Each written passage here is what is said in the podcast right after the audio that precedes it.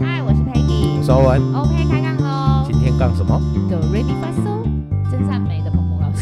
前阵子认识的那个鹏鹏老师啊，他是长笛老师。那他的整个历程就是让我非常非常的惊艳，他非常非常着迷。就我以前也学过大提琴，那所以我对音乐这个东西有点敏感。那看到他的那个历程之后，觉得天哪，这个一定要把他邀请来上我们的节目。所以我们一样先邀请鹏鹏老师出场吧。然后嗨嗨，大家好，鹏鹏老师很可爱，突然被 Q 了，忘记触及不妨。不是因为要聊到他那个音乐的专业的时候，你就会发现他停不下来。我刚刚已经有阻止他，不能再继续聊下去。然后老师老师的职业病啊，就是要跟学生解释很清楚。真的，我先稍微介绍一下那个鹏鹏老师，他给我的最惊艳的点是，他呃他是从小开始有学钢琴，可是他国小、国中到高中这个阶段，他都是念一路念的是普通的普通班，但是他到大学的时候，他选择的是园艺系，然后辅修了音乐系。嗯现在是一个长笛老师，对，是学校的。其实他在跟我介绍这一切的时候啊，我心里没有那么多的澎湃，嗯，可是我看得出来，他心里就是有满满的澎湃跟着迷，就是一定要好好聊一下这件事情。为什么对？没有我，我想要先问，为什么对你而言，你会觉得他原本不是本科系的，嗯、到后面变成长笛老师这件事情，你会这么的震撼？对，因为在国中的时候才开始学到大提琴，然后我学到到高中毕业这段时间，嗯、对，所以对我来讲，就是音乐这个世界，它。需要一个很大的敲门砖，嗯，就是你如果是想要成为靠音乐吃饭，就是像是鹏鹏老师，他是在学校里面担任长笛老师，嗯，他是对我而言，他是需要一个很强大的，可能是从小就念音乐班起来，大学研究所都是在音乐体系这样。熏陶之下，嗯、你才会进入到了这个音乐的整个体系里面。不然，像我以前很喜欢看的就是《交响情人梦》这部日剧，对，就是里面就是是也蛮好看的那个。对，就是这个这个日剧里面，就是大概是阐述了我们一般人对于音乐系学生和老师他应该表现出的样子。哦，对，所以我听到。鹏鹏老师他的历程的时候，觉得天哪，这完全是不是这个样子？可是我们刚刚在跟鹏鹏老师稍微先聊了一下的时候，其实鹏鹏老师也是从小就接触音乐。嗯，对啊，就是先从什么钢琴，钢琴，嗯，所以钢琴好像是大家学音乐的一个起点。嗯，因为第一个只要是你家里空间够。可以买的下这个乐器的话，基本上钢琴老师很好找。那加上钢琴它又是左右手并用，嗯、那就是说你在学习音乐过程当中，你的每一种谱号，我们主要用的是高音跟低音嘛。嗯、那不会说你学器乐只有看某一行，那你看到另外一种你就可能会无法辨别。那你学钢琴就是马上两只手都会用到这两个谱号。那你之后不论你要发展学各种音乐理论。或者是说你要去学不同的乐器，嗯、那至少至少在这个部分上，你就已经有先训练过，你会学得更快。所以说，它就有点像说，我们就说它是所有乐器的。基础也是可以延伸到最多的一个乐器入门，嗯、所以大家都会觉得说，哦，如果说你真的不知道学什么的话，你都从钢琴先入手。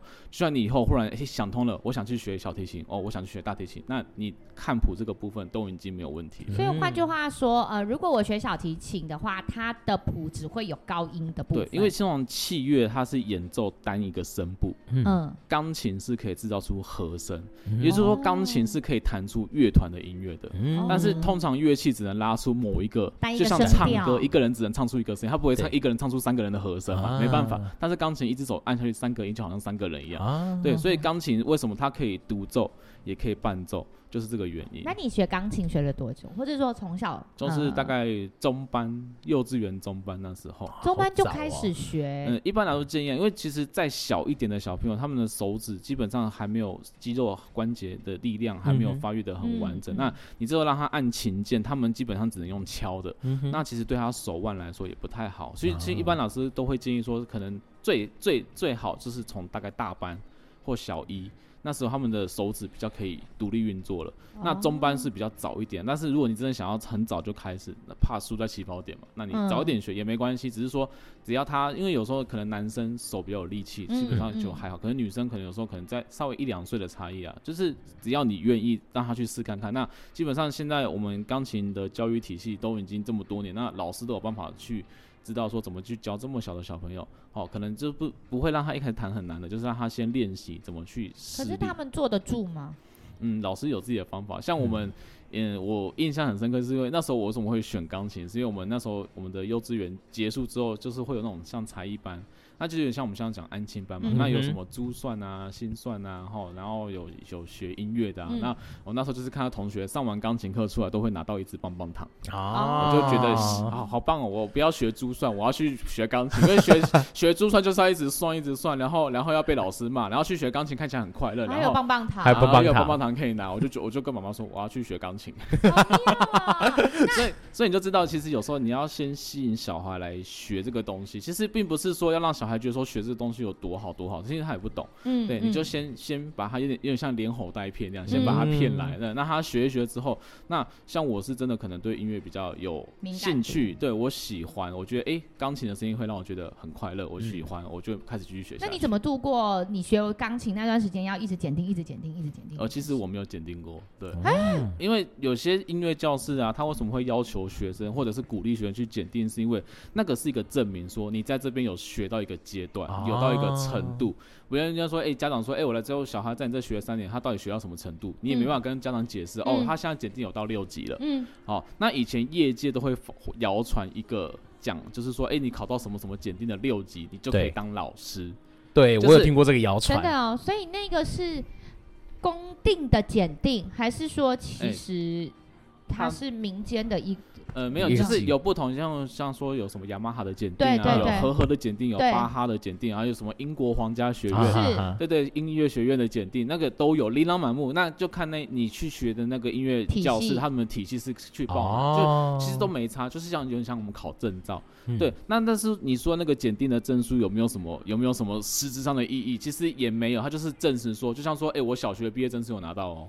所以严格感觉，所以基本上讲起来就是比较说是对家长的一个，他其实是给家长一个交代，并不是说你的小孩有多厉害，只是说，哎，你小孩在这有学到六级哦，哎，这样子。所以换句话说，如果我的朋友小孩在学钢琴，然后他们要去检定这件事，我也可以跟他们说，其实你也不一定要检定，你可以拒绝老师检定。但是有时候我们都会跟。跟学生跟家长解释说，哦，其实那也是给他一个目标，让他觉得，因为检定毕竟它有一定的 level 嘛，就说你要考过这个 level，你就要到什么样的程度。那如果你去考的话，你就必须要准备，你才会认真练习。因为有时候。学快乐跟学进度真的是两回事。是啊，因为有时候你会听到朋友的小朋友会反映说：“哦，好烦，我又要练琴，然后明天要检定，或是要做什么。”对对。就有时候听久了，你会觉得这对他们来说好像变成是一种压力，就课业之余，他们还有多了一个压力。但其实你换个角度想嘛，就像说，为什么我们要为什么国中、高中要考会考，高中、大学要考学测，嗯，也是一样嘛。你没有一个考试，没有一个范围、一个目标，那他就不会那么认真了。这是台湾台湾教育的一个特有的特有的文化。那所以国外换句话说，国外没有检定，也是有啊。像英国皇家音乐学院就是英国皇家音乐学院测定，只是说他们就是我觉得就是有人说你想要去证实说我现在的 level 到哪里。啊，自我的挑战。如果你不是念音乐院的话，我怎么知道我的 level 在哪？我就可以去考个检定嘛。哦，因为检定它会有一个类似像是说，就像像题库，嗯，它会告诉你说，哎，你考到几级要准备到什么阶段，你大概就知道哦，我大概可以到这个阶段，那我去考看看。哦，类似这种感觉。那如果如果是在音乐班或者是像是音乐系这些的话，还检定还存在吗？还是他们基本上我们没有这个成，就是像我们讲，我们的检定证就是我们，例如说我是某某高中音乐班毕业，我的毕业证书就是我的证，我就证我拿出这张证书就证明一切，我就是我就是这个体系出来的。可是可是那他会不会就是你拿这张毕业证书，然后比如说你是呃小明国中毕业的那？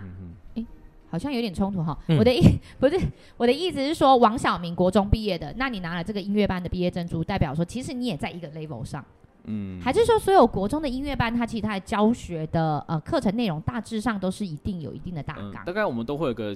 一个 sense，就是说，哎，国中音乐班毕业大概是什么程度？那高中大概什么程度？大概，但基基本上在台湾念一定都会念到大学嘛。基本基本上不太会看国高中嘛。了不起就是问说啊，你大学是什么很厉害的学校？那你以前国高中是念哪里的？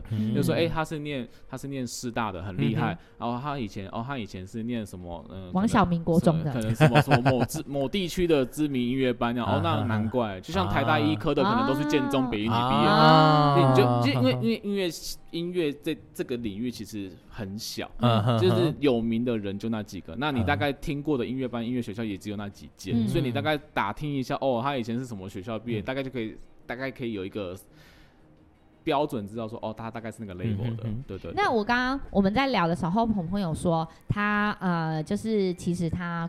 国小是合唱团的，对对对，然后国中也是合唱团，我到高中都还是合唱团，哦，都是合唱团，然后所以他就一路跟音乐有相关性。对对对对，可是他在国小五年级的那个时候，因为合唱比赛的时候老师逃跑了，对，然后就失踪了，对，老师失踪了，然后不得他就被。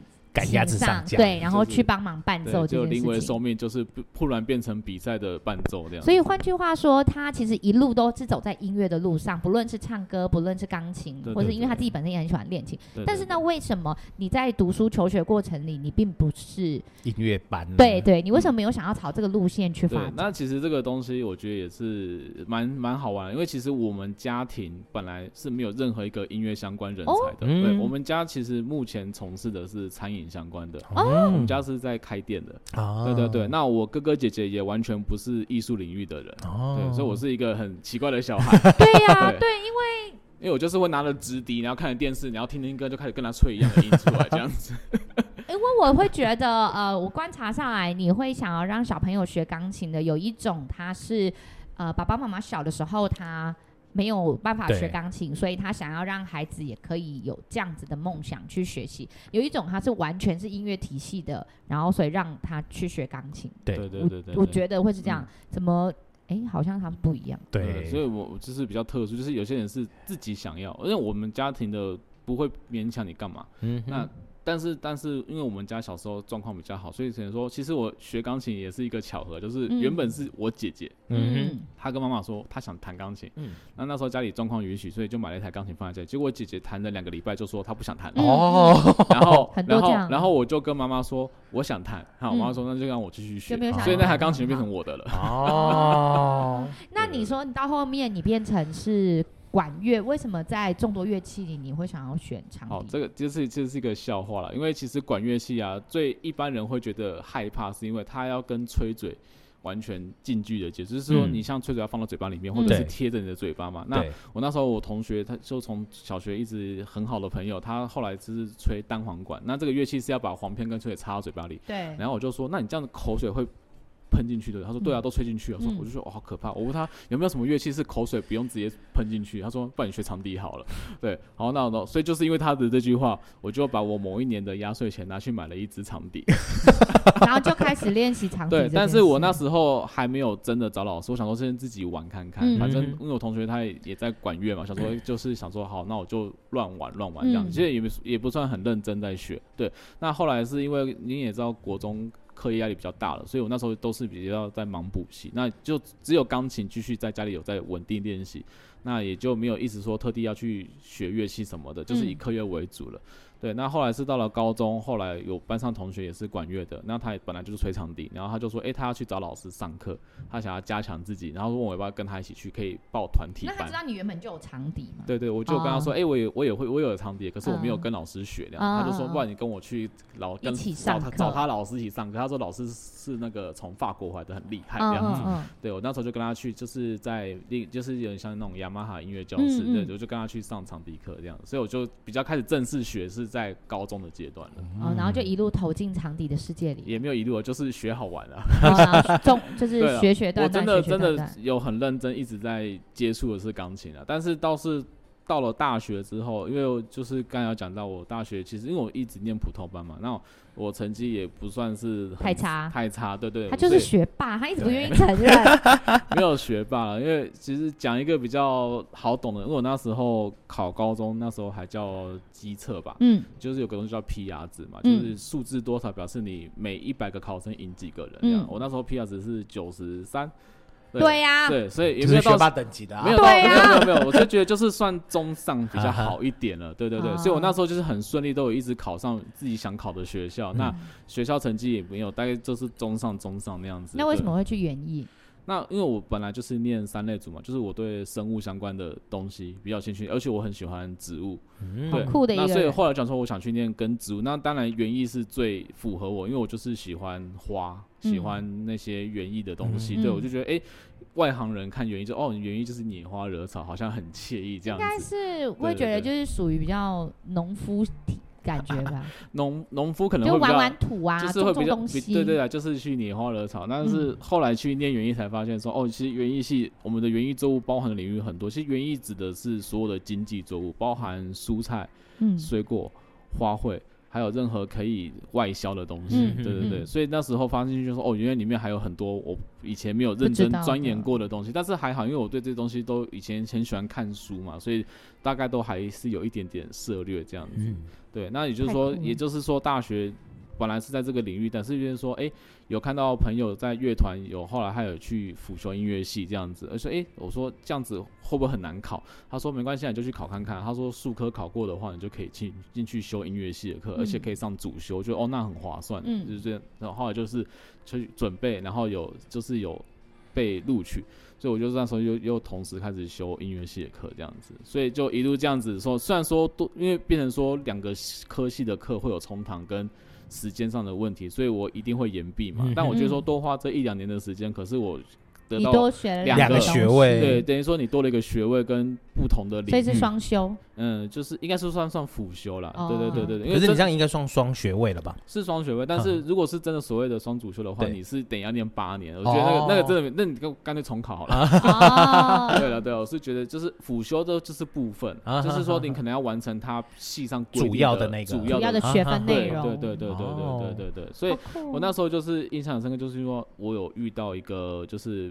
那时候我在琴房嘛，然后在对在可能在准备要去练习，然后我在休息室那边的时候有遇到另外一个应该是声乐的老师，他就有看到我，他说他就哎、欸、我看起来很面生，他说你是我们我们这边的学生，他说你是我们那么那么什么乐器的学生？这样子，我说我说我说长笛，他说长笛男生很少见哎、欸，对啊，然后他就说他就问我说哦，我就跟他解释说哦，因为其实我是从外系然后来辅修音乐系，他才看我，他就开始很有兴趣跟我讨论说哦，原来可以用辅系的方式。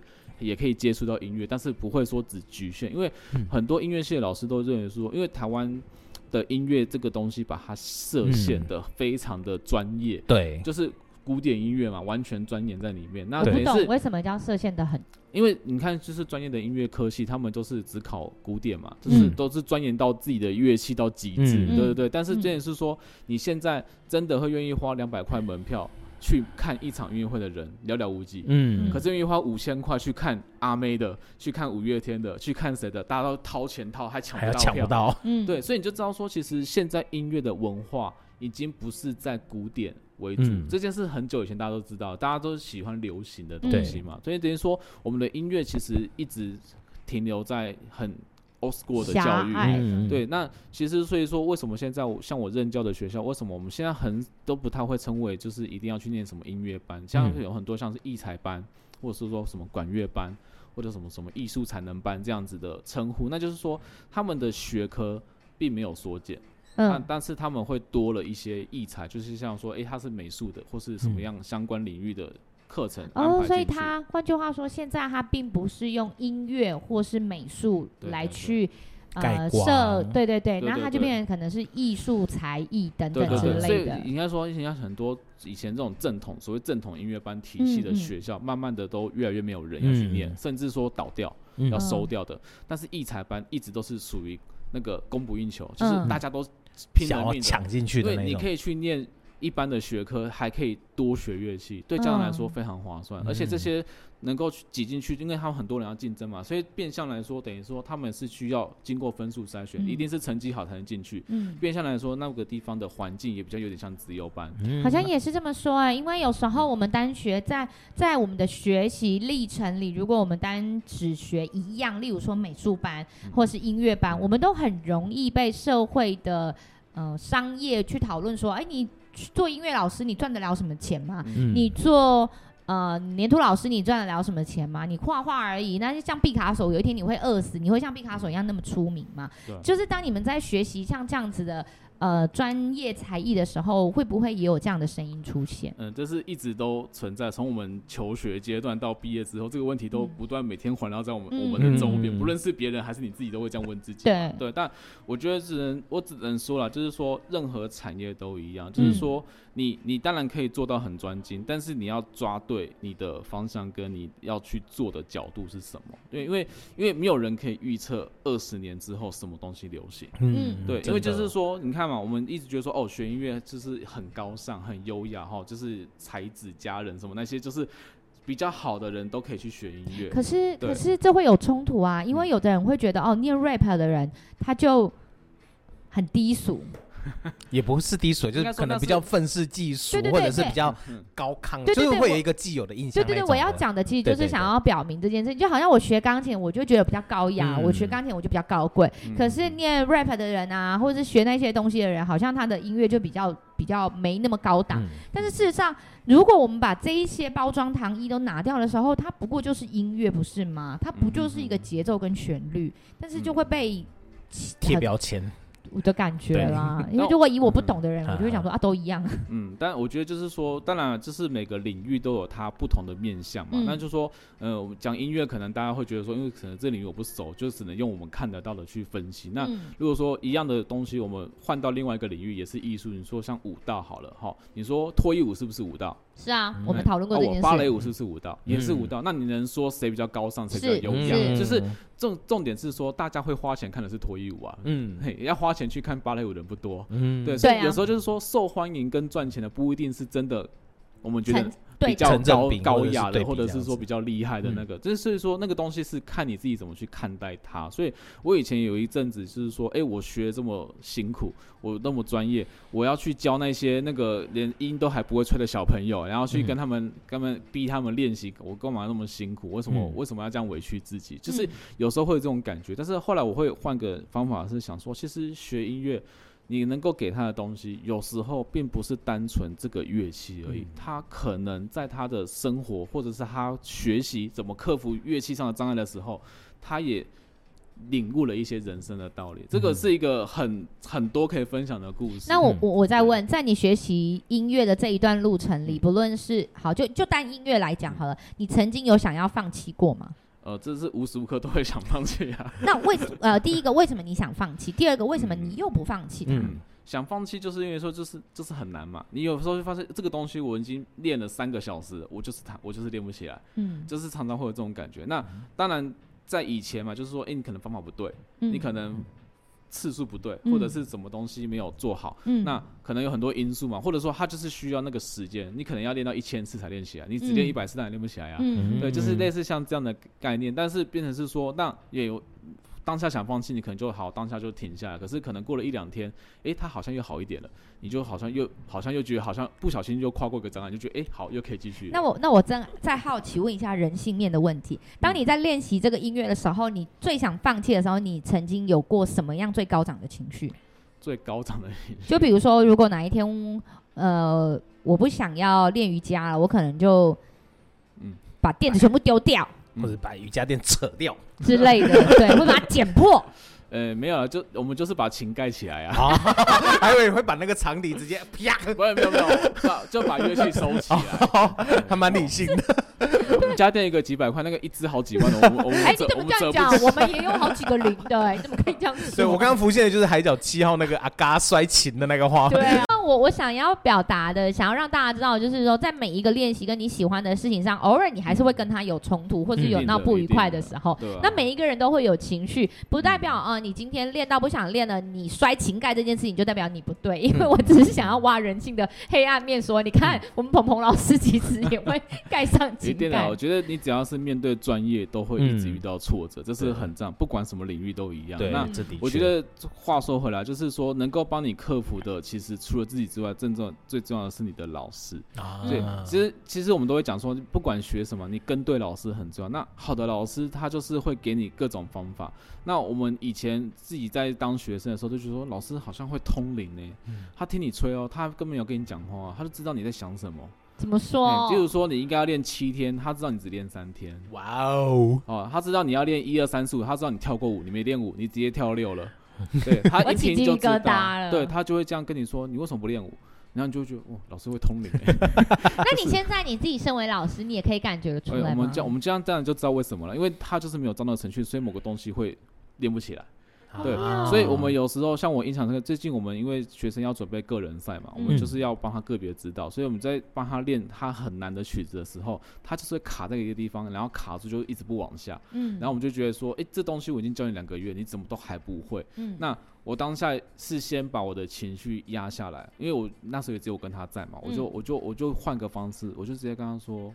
你是觉得很难，嗯，然后就直接爆哭，嗯，小女生嘛，国中生很情绪很敏感的时候，嗯、我就让她哭一下，嗯、我就跟她说，我也当过学生，嗯、我知道面对很困难的感觉是什么，嗯、我知道真的很很不舒服，而且就觉得说怎么办，大家都已经练得很厉害，嗯、我自己怎么跟不上这样子，那我就跟她说。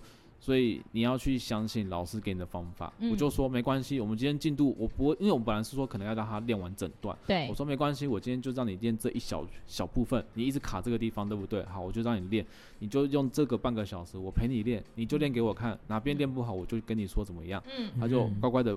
慢慢练，结果他才练了五分钟，他练起来了。哦，我就说你看吧，我就说你其实你只是需要用这个方法去做，你不愿意做这个方法，你抵抗这个方法，可是你又想做好，所以你才会让自己那么痛苦。嗯，所以我就是说，其实方法真的很重要。所以老师其实一般人都觉得说，哦，老师很凶啊，老师很爱骂我啊，然后怎样怎样。那其实我觉得说，你要去想的是说，为什么老师要骂你？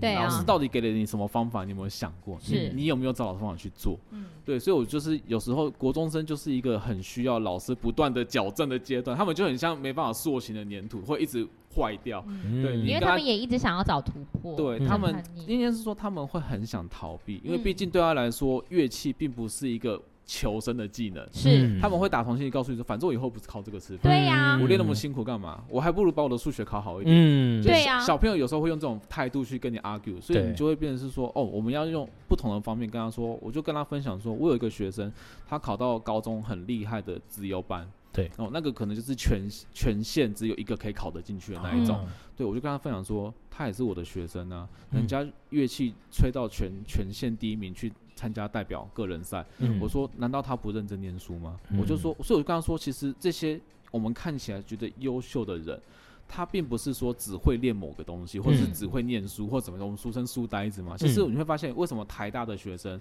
会念书又会玩？嗯，不是只会像我们讲那个像王伟那种眼睛 每天都在念书那种，那种学生不会在台大出现。嗯、所以我们就会知道说，其实他们就是懂得方法。他们会用最有效率的方法去做他们认为该做的事情。对，他不会浪费任何时间，他不会在家里看剧，然后就作业都不写，然后因为要看卡通，然后就不去练乐器。嗯、所以我就跟他分享说，其实你只是方法做错，你没有不好，你只是用错方法。对，就是跟他分享。我觉得这一集的重点已经不再是音乐，对我来讲，这一集的重点是在于，呃，用对方法，还有选对。适合我不会说选对好的老师，嗯、我会说选对适合你的老师，愿意呃可以看到你问题所在的，嗯、而给你提点的老师很重要这件事情。不论你在学习每一样东西的过程，不论是音乐，嗯、甚至如果呃听众有听到上一集或下一集的某一个过的的一个故事，你就会知道，不论在每一个行业或产业或学习的过程里，嗯、其实大家都会过来人的经验都会分享，嗯、呃遇到。好，呃，适合的老师这件事情跟持续练习是一件非常重要的。没错、哦。呃，我我没有我没有下结论呢，我只是 突然有感而有感而发，继续继续再聊。其实像你刚才所说的，其实我其实一直想要让大家了解，刚好有机会上这个平台，所以我想让大家了解的是说，其实我们以前会很局限，把认为音乐是某些贵族或者是要什么样的。目的才去做的事情，其实就像运动一样。其实你要把音乐当做是你生活的一部分，不论你是喜欢听、你喜欢唱，还是说你真的想要去学一个乐器，但是是音乐的一部分啊。其实我不会说一定要学乐器才叫做有会音乐。嗯，你光是。爱听音乐，嗯，就算你不会唱歌，你喜欢听，你也是有在接触音乐我们生活其实是充满了音乐的，嗯。那我会觉得是说，很多人都会，像是家长最喜欢用一句话：“你学这干嘛？以后可以靠这吃饭吗？”真的，对我，我有时候都会好生气这一句话。然后当你跟，嗯，呃，这应该是称艺术领域或是手作领域的人接触越多了，嗯、像碰碰或者像我之前学粘土的老师，嗯、当他们在这个领域久了，跟我们分享的时候。真的，他们还是活得好好的。嗯，为什么要在一个孩子正在萌芽的时候，你拿了一支剪刀，就这样的一句话语就剪断了这一颗牙，然后告诉他说：“你们不用再长。”对对对。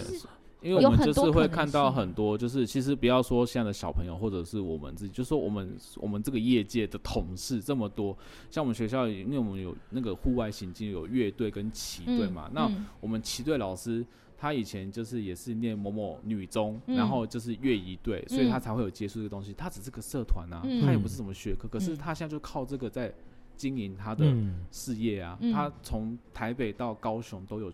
任教哎、欸，嗯、你说你说学这有什么用？人家就是把它变成有用的东西啦。我觉得很多东西是有用的，是因为来自于你在练习这些过程，或者说你在认识，你对你在认识这些东西的时候，你因为呃遇到了某些困难，你度过了，而你学到东西，你来分享给大家。同样的，在你教学的过程中，你可能也会把你过去的经验跟分享给这些孩子们，帮助他们在度过。克服很多东西，这个经验应该来比起你真的学了哆来咪吐弹到多高段更重要。因为当你长大之后，你回味的其实也是在你在练习跟跟老师或是跟这个社团相处的过程里，那个氛围跟那个所有的情感吗？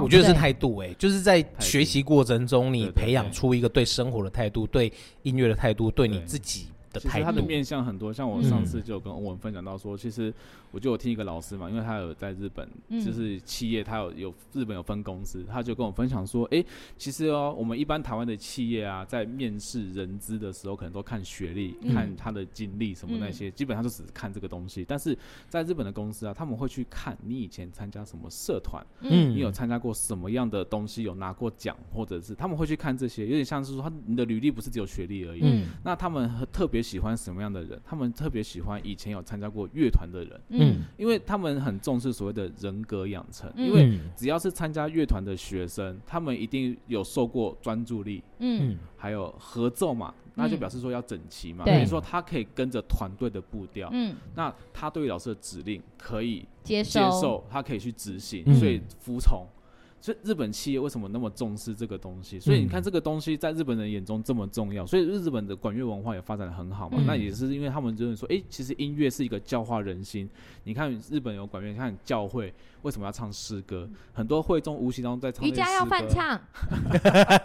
对，就是音乐它可以感化人心的那个能量是非常强大。对有时候你不知不觉，就像说，哎、欸，有时候你可能不记得那个东西是什么，可是你听到他的歌，你就哦，那个是哪一部剧里面的片头片尾曲，嗯、你会记得那个剧情，马上就会串起来。对，所以音乐它可以影响的东西是非常非常广泛。所以我就觉得说，你不要用那个很狭窄的眼光去看待学音乐这件事情。所以，因为我老师就常以前跟我分享过，我觉得很棒的一句话，就是音乐让我变成更好的人这件事情。我同意。对，因为你在学习这个东西的过程当中，因为你懂得哦，原来用对的方法，嗯、用什么样的方法去面对，就连这么难的东西我都克服，那这些小挫折算什么？嗯，我觉得有时候，呃，生活这两个字它带来的面向非常非常的广泛，而且它也不单纯只是金钱或是社会地位或是权利等等可以去衡量的。你放到每一个人的心中，有时候其实只是最单纯的一个信任、情感、态度。Anyway，可能是一个很小，你觉得他没有办法有什么经济来源的东西，但他却支持了这个人在走他每一段路跟每一步。嗯、我觉得生活里其实很重要的东西是你只要你，比如说音乐，比如说对我来说瑜伽，比如说对欧文来说。讲不出来，原意。只要你对你喜欢的东西一直保有着热情，这件事情，你也愿意一直在进步当中。其实这些东西自然而然就可以帮助你带来很多你生活上的能力跟利基点。它真的不是只有哦，我必须一定要做到总经理，我一定要做到董事长，我才能赚钱，我才会快乐。其实，在每一个小东西里面，它其实都能发光发热，也可以让你。重点是，当你在发光发热的同时，当你有了经济来源的同时，你的心里还是有满满的热情跟光辉在这件事情上，嗯、可以保着保让你保持着童真吗？不对，就是赤子 赤子之心，也太难了吧？这是真的是这样哎、欸。当你录了，你看我们的节目其实已经一年多，有几集？大概？六十七集啊，六十七集，我真的不知道。六十七集里，然后你请了每一个不同行业里的人来分享他们的故事。当他们在叙说他们故事的时候，他们每个人眼睛发亮、发光、发热的时候，其实就是他的热情所在。嗯、像澎澎，他只要讲到音乐，他整个眼睛就亮。没错，是啊，是啊，而且他可以愿意在这个东西上，然后。嗯，跟我们不断的分享他的过程、他的经历、嗯、他呃想要传递的每一个讯息，我觉得这都很值得啦。对，就是、没错。我我我也蛮开心，就是在我我其实也没有什么好开心的。我的意思是说，我我觉得很欣慰，在每一个领域、每个行业里、每个行业里，至少都有这样子的人一直存在着，然后一直去推广或是推展。嗯最初的这个初心跟热情呀，对啊，这其实也是我们节目刚开始开设之后，就是一直想要传递的。每一个人、每一个职业、每一个工作，其实都有它独特的一面。对，那其实，在你自己的领域里面，去把它做到最好，也就是一个很棒的一个分享啦。对啊，不过今天跟碰碰聊的时候，嗯、我们好像都没有聊到那个秘辛。跟黑暗面，所以我们下次也再来聊一下秘辛。OK OK，最喜欢挖这种东西。音乐界的秘辛。对，会不会像那个《音交响情人梦》里面有一个很脏都不洗头发的女生？就是就是女主角啊。对啊，我知道，我有看啊，我知道啊。对，然后因为我其实也有在追踪一位那个音音乐型的 YouTuber，就是我是姜老师。对，那你如果是对于音乐有兴趣的话。他是钢琴老师，那他也是常常会去跟一些音乐界里面的有一些拍摄，嗯、那也可以去追踪一下这个。哦，鹏鹏老师马上拿出了他跟姜老师的合照，我很喜欢姜老师。不是，而且他刚刚那个表情该有多得意。对，他这个脸就写着秋。然后第一步就是，我下次再挖这个秘密。好啦，那我们今天就先聊到这里。再见，拜拜。拜拜。